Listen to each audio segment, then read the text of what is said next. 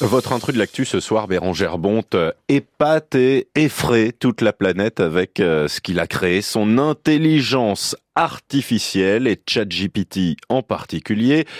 Voilà surtout qu'il s'inquiète lui-même des menaces pour l'humanité. Il s'appelle Sam Altman. le créateur d'OpenAI et de ChatGPT fait partie d'un groupe de chefs d'entreprise et d'experts qui ont mis en ligne hier une déclaration pour s'inquiéter des menaces d'extinction pour l'humanité posées par l'essor de l'intelligence artificielle. C'est comme si la créature un peu monstrueuse était en train d'échapper en fait à son créateur. Voilà, exactement.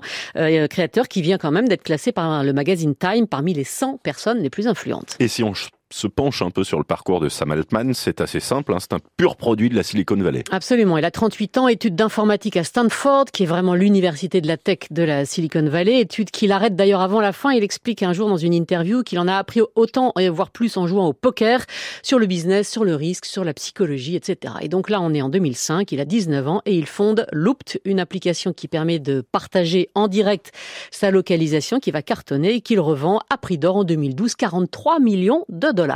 Ça fait un petit bagage intéressant. Euh, l'intelligence artificielle arrive tout de suite Alors, pas uniquement, en tout cas au départ, il investit dans d'autres secteurs qui n'ont absolument rien à voir, comme par exemple le développement de la fusion nucléaire.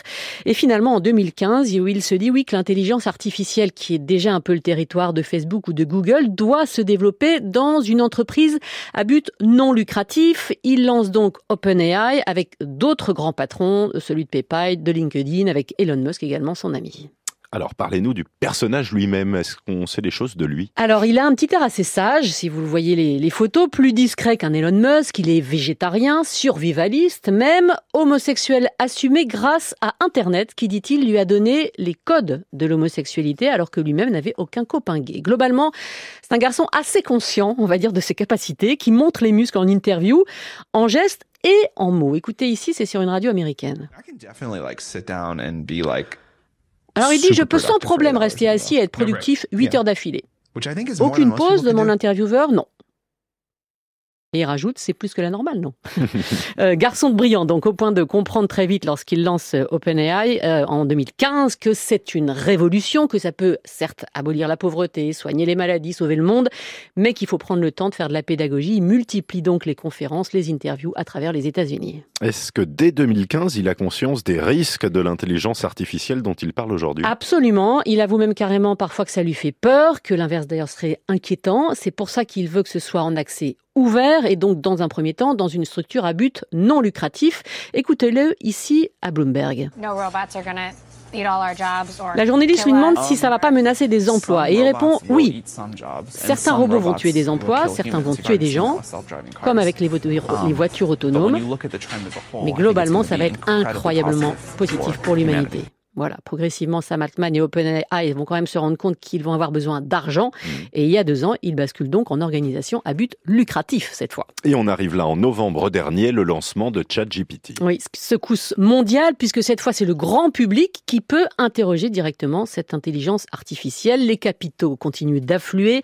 En janvier, Microsoft investit 10 milliards de dollars dans OpenAI, au point que certaines voix commencent à trouver que Sam Altman et ses amis se sont un peu éloignés de leur grand rêve de sauver le monde. J'ai joint tout à l'heure Gilles Babinet, qui est aujourd'hui le, digital champion pour la France auprès de la Commission européenne et pour euh, qui Sam Altman s'inquiète aujourd'hui pas tant pour l'humanité que pour son business. Ce qui m'embête, c'est qu'au début, OpenAI, c'était vraiment une promesse de fondation, d'amener de l'éducation, de la santé, des services sociaux essentiels euh, au travers de la technologie.